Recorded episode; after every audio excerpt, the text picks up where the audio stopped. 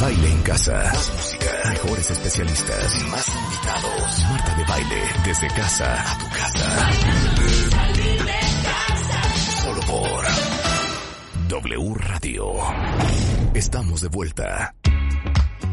Y son las 11.33 de la mañana transmitiendo en vivo para W Alegría, Radio desde alegría, casa, alegría, cuentavientes. alegría, alegría, alegría, hombre. Eso. El doctor José Manuel Miera, quien ustedes conocen muy bien porque es nuestro cirujano de tórax y especialista en pulmón de cabecera, es director del Instituto de Cirugía Torácica mínimamente invasiva y coordinador de la Clínica de Cáncer de Pulmón y Tumores de Tórax en el Hospital Ángeles de las Lomas, aquí en la Ciudad de México, está en la línea. ¿Cómo estás, José Manuel? Buenos días, Marta, Rebeca, un placer como siempre estar con ustedes. Oye, Besos, a ver, es que te voy a decir por qué queríamos hablar contigo, no solamente para entender qué hace el coronavirus en el cuerpo, cómo cuidarnos los pulmones, pero porque el día de ayer estuvimos hablando de por qué el coronavirus es más eh, agresivo en los hombres que en las mujeres y hablamos de esto de los receptores y los alvéolos y queríamos que nos explicaras. Claro. A ver. Mira, en los últimos días se han ido haciendo algunos eh, descubrimientos muy importantes porque se empezó a ver que sobre todo en hombres, eh, en enfermos con hipertensión, en enfermos cardiópatas, el virus era eh, más, más, causaba más mortalidad y más morbilidad. Entonces esto en los últimos días ha, eh, ha salido la razón de por qué. Como hablabas bien de los receptores, hay unos receptores que se llaman ECAS, así se, abrie- se abrevian, ¿ECAS? ECA, que en realidad eso lo que significa es enzima convertidora de angiotensina. Entonces, nosotros sabemos muy bien que los neumocitos, que son las células que recubren el epitelio bronquial y pulmonar, eh, tienen eh, los neumocitos tipo 1 y 2, tienen este tipo de receptores. Entonces, estos receptores, como su palabra dice, ¿qué es lo que pueden recibir? Bueno, pues pueden recibir eh, diferentes, eh, diferentes eh, antígenos, eh, diferentes eh, partículas que tienen, lo, eh, en este caso, el coronavirus.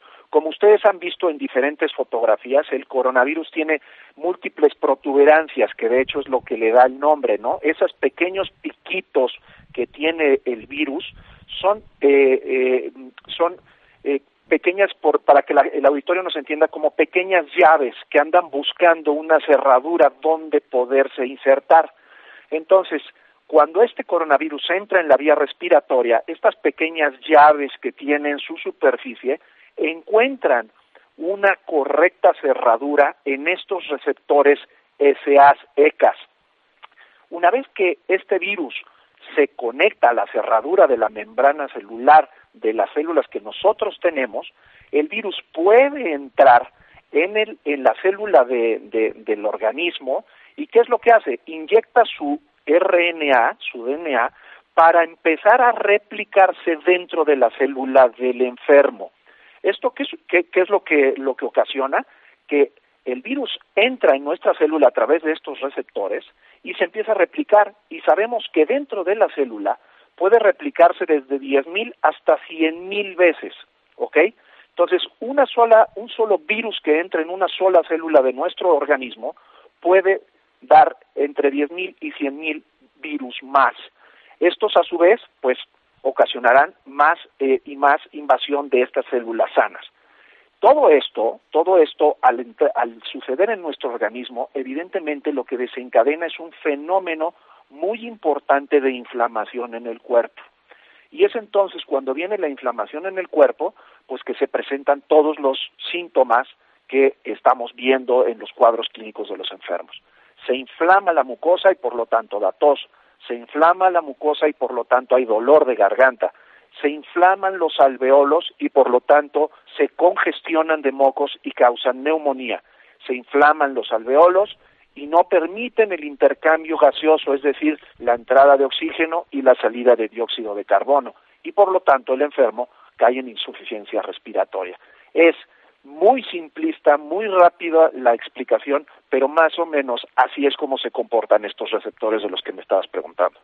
Entonces, en resumen, como los hombres tienen más receptores que las mujeres, los asiáticos más que los caucásicos, y los pacientes hipertensos que toman antihipertensivos eh, del tipo de las antiecas y sobre todo antieca 2, tienen esta eh, sobreexposición del receptor y por lo tanto son más susceptibles a la infección. Es correcto. Y por eso también los enfermos que se les, se les estuvo eh, suministrando antiinflamatorios tipo eh, ketorolaco, eh, paracetamol, eh, paracetamol no ibuprofeno, ketoprofeno, todos estos medicamentos también favorecen la sobreexposición de estos receptores IECAS. Y, y, algo también bien interesante que me encantaría que explicaras, José Manuel, es también esta maravilla de que los niños eh, son bastante resistentes al coronavirus y a su expresión. Sí, sí, de hecho sabemos que, que bueno, ustedes pueden ver los, la cantidad de, de, infectados y de defunciones en el mundo y prácticamente no hay ni una difunción en niños en edad escolar. Eh, ¿Esto por qué? Porque sabemos que los niños son portadores y pueden ser transmisores de, del virus, pero ellos no tienen todavía desarrollado ampliamente estas, estos receptores y es por ello que las infecciones eh, o son muy eh, leves o incluso no se presentan, pero sí pueden transmitir el virus. Estamos, eh, nosotros sabemos ahora mismo que la tasa de infección de, de, de los portadores del virus es, eh, es del doble, es decir, un, un portador de coronavirus puede probablemente infectar a dos más, pero claro, esos dos más pues van a ser cuatro y cuatro serán ocho y así exponencialmente es como se va a propagar eh, la infección en, en nuestro medio. Entonces eso es muy importante de comprender porque ahí es donde está la clave de lo que está pasando. Si bien es una enfermedad que no tiene un porcentaje de mortalidad tan alto como otros virus que hemos visto eh, antaño, pero sí tiene una capacidad de diseminación muy rápida. Y entonces al, al, al haber una capacidad de diseminación muy rápida, vamos a tener muchos enfermos infectados a la vez. De esos muchos enfermos infectados a la vez, va a haber un pequeño porcentaje que van a requerir de terapia intensiva, de un ventilador, etcétera, y aunque sea un pequeño porcentaje de esos infectados los que se pongan graves, al ser todos a la vez, es el problema que vamos a tener en, la, en los hospitales porque se van a colapsar. Eh, ahorita vamos hacia allá háblame de las mujeres.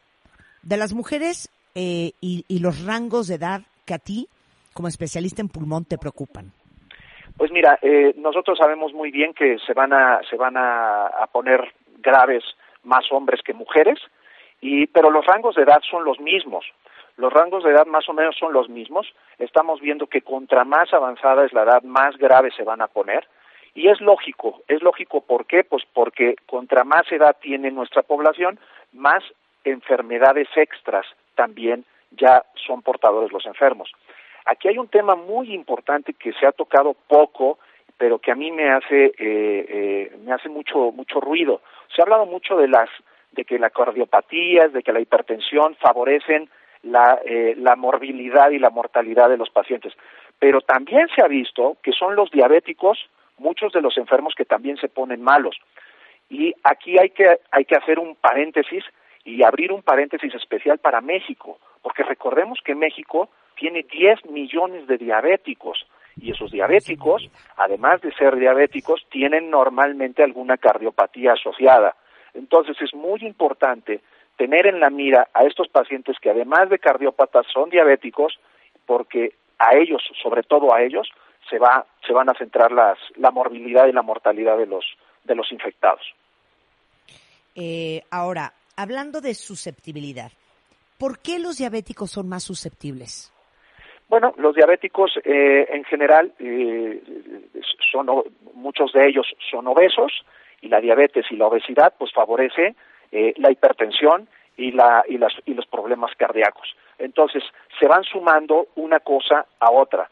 O sea, la diabetes como tal, pues como agente independiente, quizás no sería tan grave, pero lo grave es que la inmensa mayoría de los diabéticos no solo son diabéticos, suelen ser hipertensos, suelen ser obesos, suelen ser eh, cardiópatas. Y si a eso encima le, le sumamos que muchos de ellos también son fumadores, pues tenemos otro factor que agrava el problema, ¿no? Aquí recordemos que este es un problema de la mucosa bronquial, de la mucosa de, de, los alveolos pulmonares y todo lo que todos los agentes que puedan favorecer eh, eh, el que este, este mecanismo no funcione adecuadamente, pues se van sumando uno, otro, otro, otro, y por eso es que pues eh, diabéticos nos preocupan, porque los diabéticos llevan amarradas otras patologías extras. Ok, José Manuel, ¿Hay alguna forma en que nos podamos cuidar, independientemente de que estemos en casa y lavarnos las manos y tomar líquidos y guardar distancia social y estar confinados? ¿Hay algo que, podamos fortalecer nuestros pulmones? Mira, la realidad es que en este momento eh, las medidas que acabas de mencionar son las, las apropiadas. No hay un tratamiento específico, aunque hay varios ensayos clínicos en este momento, incluso, incluso algunos ya en fase 3, fase 3 para que la audiencia nos entienda, son ya los, los medicamentos que ya se están probando en personas, ¿sí? No, no solo que ya se han probado in vitro en laboratorio y en algunos animales de laboratorio. Fase 3 significa que ya hay algunos que se están probando en personas. Sin embargo, esos, esos, esos estudios no están disponibles todavía y por lo tanto no hay medicamento que se pueda eh, eh, eh centrar y administrar en este momento de manera específica. Entonces, ¿qué es lo que podemos hacer?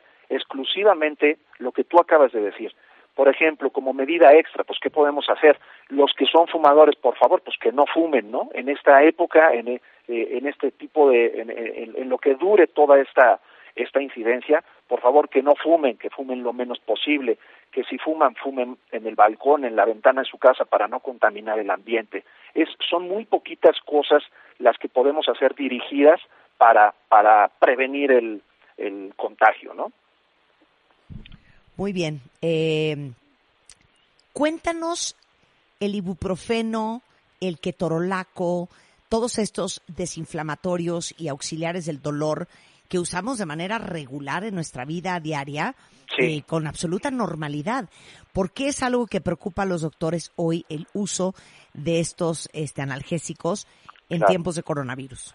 ¿Por qué? Porque lo que mm, volvemos al, al, al principio de la conversación exponen, sobreexponen el número de receptores ECAS en la membrana celular.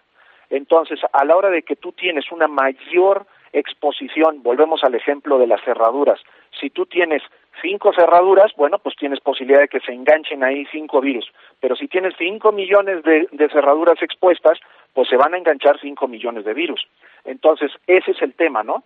Y hay que intentar eh, sobreexponer la menor cantidad de, eh, receptores eh, para que el virus sí entre al cuerpo, pueda entrar al cuerpo, pero no se aloje dentro de las células, que no encuentre esa cerradura que abra la puerta celular y se puedan meter en el interior. Eso, sobre esa línea es donde se están haciendo en este momento muchas de las investigaciones, que sí, tú no puedes evitar que el virus esté en el ambiente, lo puedes, eh, no lo puedes evitar del todo, pero lo que sí puedes hacer con estos medicamentos que se están investigando es que aunque entre al cuerpo, no tengan la llave para entrar a nuestras células, no tengan la llave para contaminar el organismo. ¿Me explico? Claro. Eh, tengo aquí muchas preguntas de los cuentavientes que quieren saber más. Eh, ¿El pulmón care y la cistina ayuda a la salud de los pulmones? Mira, la verdad es que hay muchas cosas que se pueden dar para los pulmones. En un pulmón previamente sano, la realidad es que pues no, no hay nada, no hay ninguna medida extra para que un pulmón esté, de estar sano esté sanísimo, o sea, no hay. ¿Qué podemos hacer? En enfermos previamente eh, eh, ya, ya conocidos de enfermedad pulmonar, pues lo que podemos favorecer son ambientes, ambientes eh, más secos, libres de contaminantes, favorecerlos con algunos medicamentos que pues son de, de, uso conocido como broncodilatador, como esteroide inhalado. Son poquitas las cosas que podemos hacer. Lo más importante es limitar, limitar, porque no podemos detenerlo del todo, pero sí limitar la exposición a los virus. Que la gente se exponga lo menos posible a los virus para que en un momento dado, si adquieren la enfermedad porque esa llave del virus encontró cerradura en ese organismo, que sea una cantidad limitada para que el cuadro clínico que presente el enfermo sea leve, ¿correcto? Entonces, eso es de las pocas cosas que se pueden hacer. Ayer, ayer nos, este, eh, nos, nos eh, llenó de alegría escuchar que en China ya parece ser que tienen una, una vacuna preparada.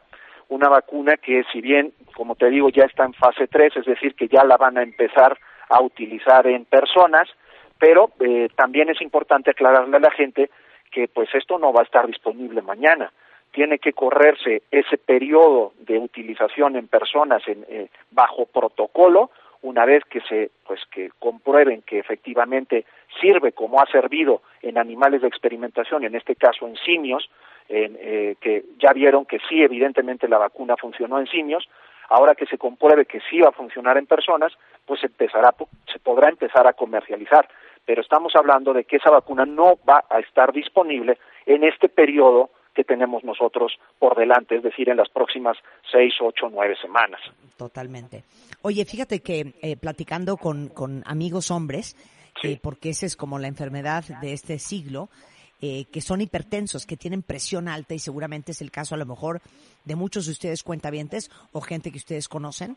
Eh, hablando con el cardiólogo, eh, le decía a un amigo mío, eh, oye, es, es importante que eh, te tomes esta, pero no te tomes aquella, porque esa no, no es la ideal para el coronavirus. Y justamente me hacía en redes sociales la pregunta a una cuentaviente que tiene una mamá con hipertensión que cuáles son los medicamentos eh, eh, de hipertensión peligrosos para el coronavirus. Mira, el, por desgracia es el más frecuente, es el que más frecuentemente se utiliza en México, que son los medicamentos antihipertensivos que pertenecen al grupo de los inhibidores de la enzima convertidora de, angiotensina, que comúnmente los conocemos como IECAS.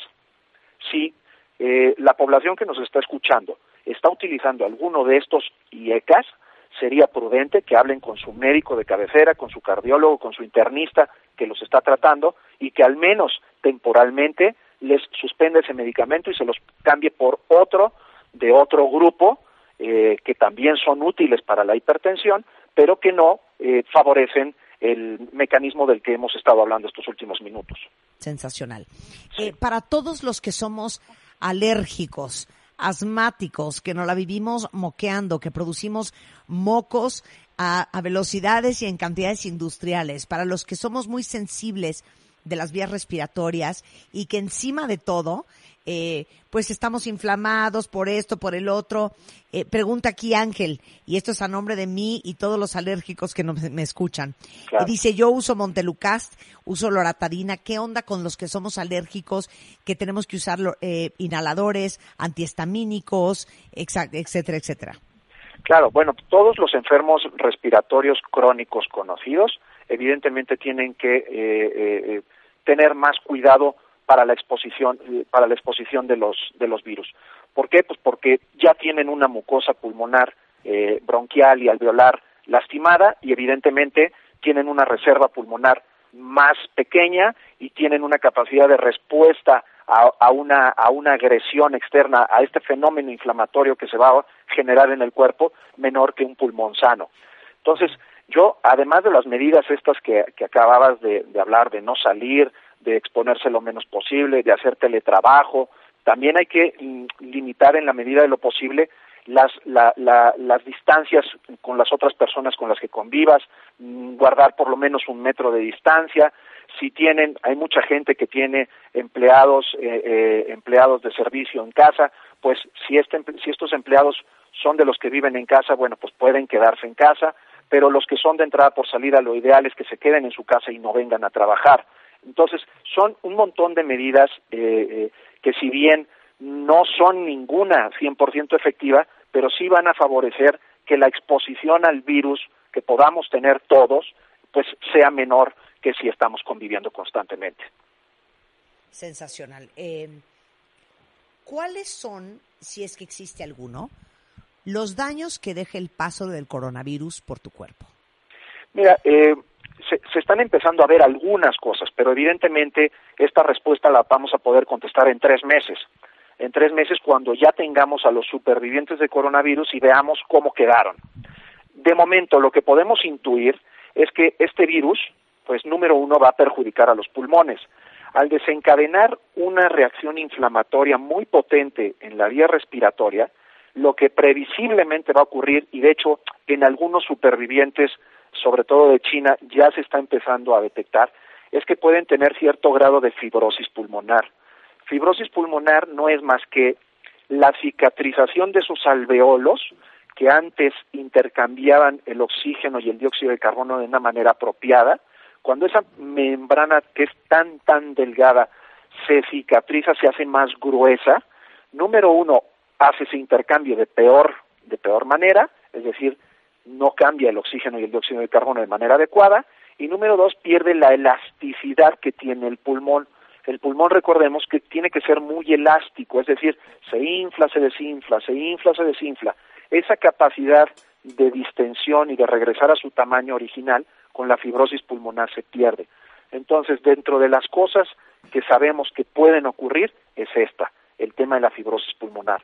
También sabemos que si el virus desencadena una reacción inflamatoria muy potente, pues va a entrar a la sangre y puede entonces también perjudicar el corazón, causar inflamación de, las diferentes cubiertas del corazón, puede entrar al riñón, también puede inflamar el riñón, es decir, pues una vez que el virus entre puede causar inflamación en todos los órganos y en la medida que pues eh, los inflame, pues serán las secuelas que pueda dejar. De momento, como te digo, lo único que sabemos a ciencia cierta es que puede dejar secuelas pulmonares de tipo fibrosis. Y el resto de las secuelas, pues en tres, cuatro meses los vamos a empezar a ver. Eh, ¿Puedes aguantarme el corte, José Manuel? Sí, claro. Mil gracias. Hacemos una pausa rapidísimo. Si tienen dudas para el doctor José Manuel Mier, que es cirujano de toras, especialista en pulmón, eh, regresando del corte, mándamelas por Twitter. Hacemos una pausa y volvemos. Facebook. Escuchas a Marta de Baile por W Radio. Síguenos en Facebook, Marta de Baile. Y en Twitter, arroba Marta de Baile. Marta de Baile, on the go.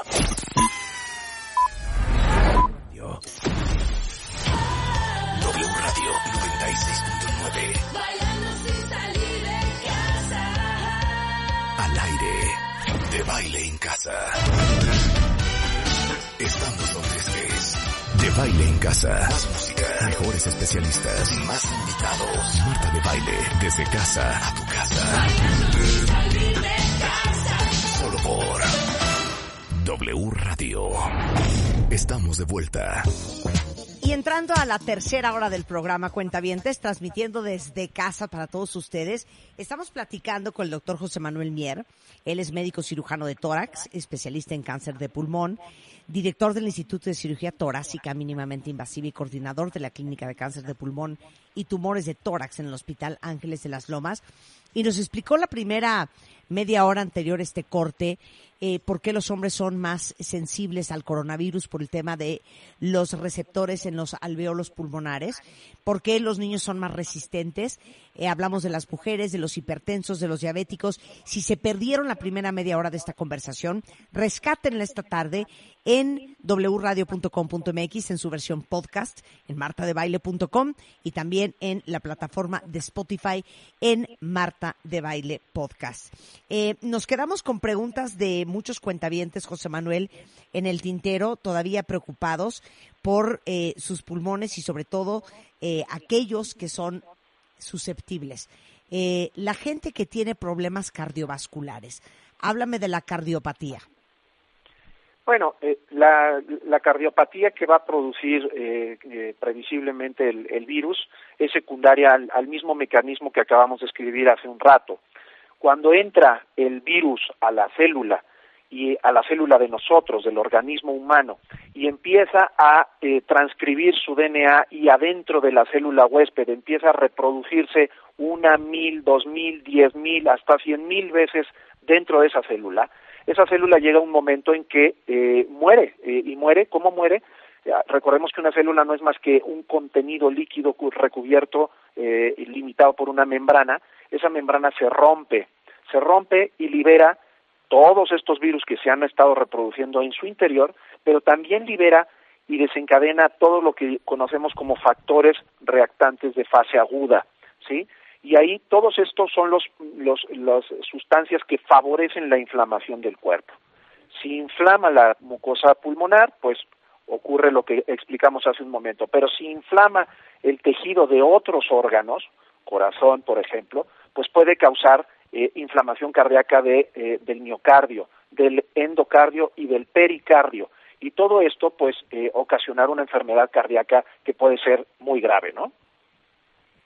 Muy bien. Eh, también me preguntan aquí, eh, igual te digo, creo que todos los que eh, usan inhaladores como Convivent, como Ceretire, como Innovair, como Flixotire, eh, todos los que son asmáticos o asmáticos alérgicos, dirías tú, son más sensibles. Pues mira, todos estos que acabas de mencionar tienen una, cierta dosis que, eh, si bien no es muy alta, pero sí es de cortisona inhalada, ¿sí? La cortisona inhalada en, en situaciones regulares de este tipo de enfermos es muy útil porque la cortisona lo que favorece es la desinflamación de la mucosa eh, bronquial. Al desinflamarla, la luz del bronquio es mayor y por lo tanto entra y sale aire con mayor facilidad. Esto, eh, esta, eh, lo- el uso de cortisona por tiempos muy prolongados o a dosis muy altas puede también favorecer que el sistema inmunitario no funcione de la manera más apropiada. Entonces, por ejemplo, para enfermos usuarios de cortisona a dosis altas o por tiempos muy prolongados, también son una población susceptible de tener eh, una infección por coronavirus más grave. Simplemente ¿por qué? Porque su sistema inmunitario está ciertamente más disminuido producto del consumo de la cortisona por tiempos prolongados o a dosis altas. Eh, preguntan aquí, la gente que es VIH positiva. Sí. Toda la gente que tiene alguna enfermedad como es el VIH o algunas, muchas otras, que disminuyen el sistema inmunitario, caen en el mismo problema. No tienen un sistema inmunitario competente para competir en contra de la, de la infección. Recordemos que muchos de estos virus, cuando en- entran dentro de la célula, hay algunos de ellos que nuestro sistema inmunitario los puede destruir, los, los ingiere, los, los fagocita y los elimina, ¿sí? Eso es así en, un, en, en- términos muy simplistas cómo funciona nuestro sistema inmunitario. Entra un agente patógeno, nuestras defensas lo localizan, lo, eh, lo, lo, lo engullen y dentro lo destruyen, ¿sí? Cuando este sistema inmunológico es apropiado y el agente externo no es tan abundante que supere a nuestras células defensoras, bueno, pues el cuerpo responderá apropiadamente y eliminará esa enfermedad, que es lo que está ocurriendo en prácticamente todos los enfermos que presentan un cuadro clínico leve. Pero cuando tú tienes menos células de defensa y el agente externo es muy numeroso, pues esto es como una guerra en un campo de batalla. Si los soldados que atacan son muchísimo más y mejor preparados que los que están defendiendo, pues la batalla se la llevan ellos. Esto es tal cual lo que sucede dentro de nuestro organismo. Entonces, todas estas personas que están, que son conocidas con, eh, con inmunocompetencia, como mencionaste muy bien el VIH, pero hay muchísimas. Por ejemplo, lupus, todas las enfermedades reumatológicas como artritis reumatoide, consumidores de eh, fármacos eh, eh, quimioterápicos, gente que en este momento tiene cáncer, que está consumiendo eh, o le están administrando quimioterapias o terapias dianas orales, todo este, este tipo de enfermedades tienen en, eh, tienen en este momento su sistema inmunitario no al 100%. Entonces, todas estas personas son esos grupos de riesgo que tenemos que vigilar de manera aún más estrecha que, eh, que a la población sana en general, ¿no? Sana y joven. Bueno, pues muchísimas gracias, mi queridísimo José Manuel. Un placer platicar siempre contigo. El doctor José Manuel Mier está aquí en la Ciudad de México. Él es nada más y nada menos que eh, el coordinador de la Clínica de Cáncer de Pulmón y Tumores de Tórax en el Hospital Ángeles de las Lomas. Lo suyo, lo suyo, lo suyo es la cirugía de tórax y el pulmón. Eh, cuídate mucho, José Manuel. Un placer, Marta, como siempre. Un abrazo y, y- y mucho ánimo, que se va a salir adelante de esto, ¿eh? Que no le Oye, la más eh, mínima duda a la gente.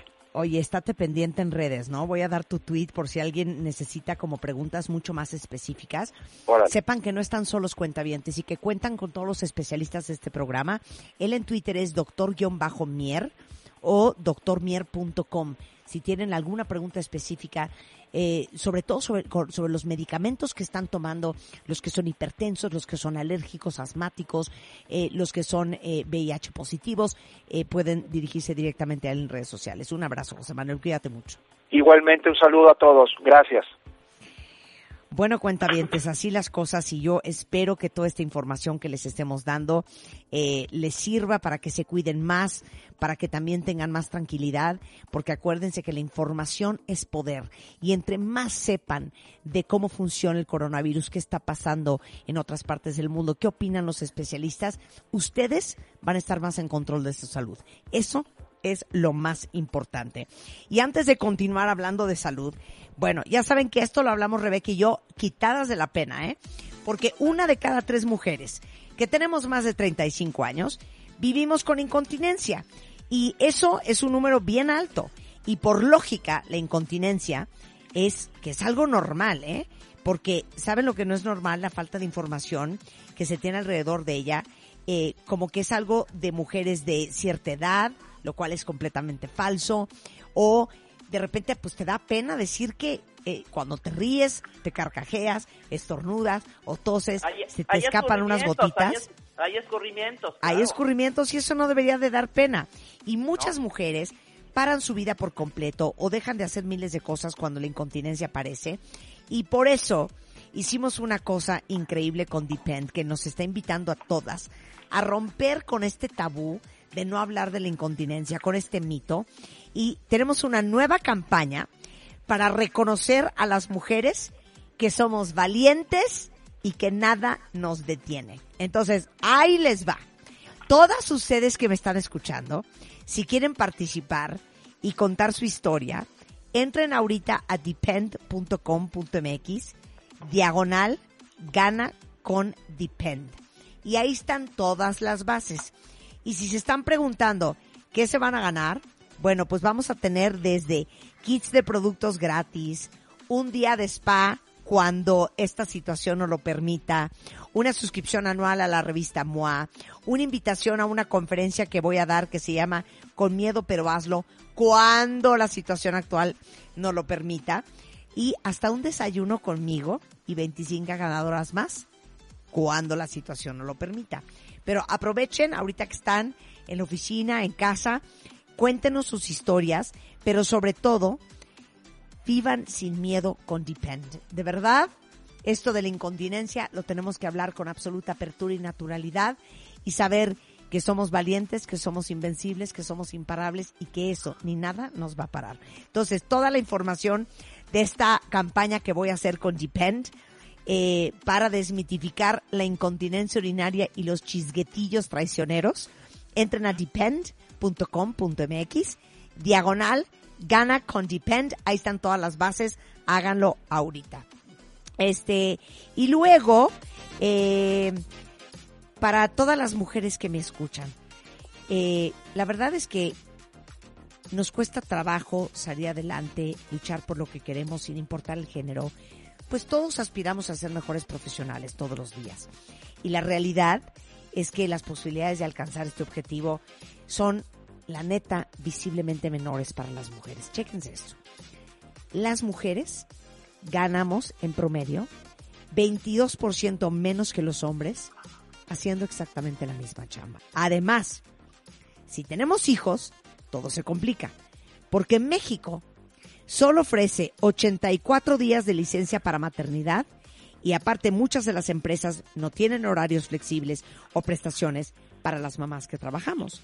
Y por cosas como esa, la marca de antitranspirantes Secret tiene una iniciativa que me encanta y ahora sí que aplauso, chapó, me pongo de pie. Se trata de una campaña que se llama Gatito Mujeres Visibles, que junto con Fondo Semillas que es una organización con 29 años de experiencia impulsando a miles de mujeres para que se conviertan en reales agentes de cambio, eh, Secret y Procter Gamble van a impulsar el programa Trabajo, que apoya de verdad la autonomía económica de las mujeres al mismo tiempo que promueve sus derechos laborales y les garantiza condiciones de trabajo decente, así como el acceso a una vida digna.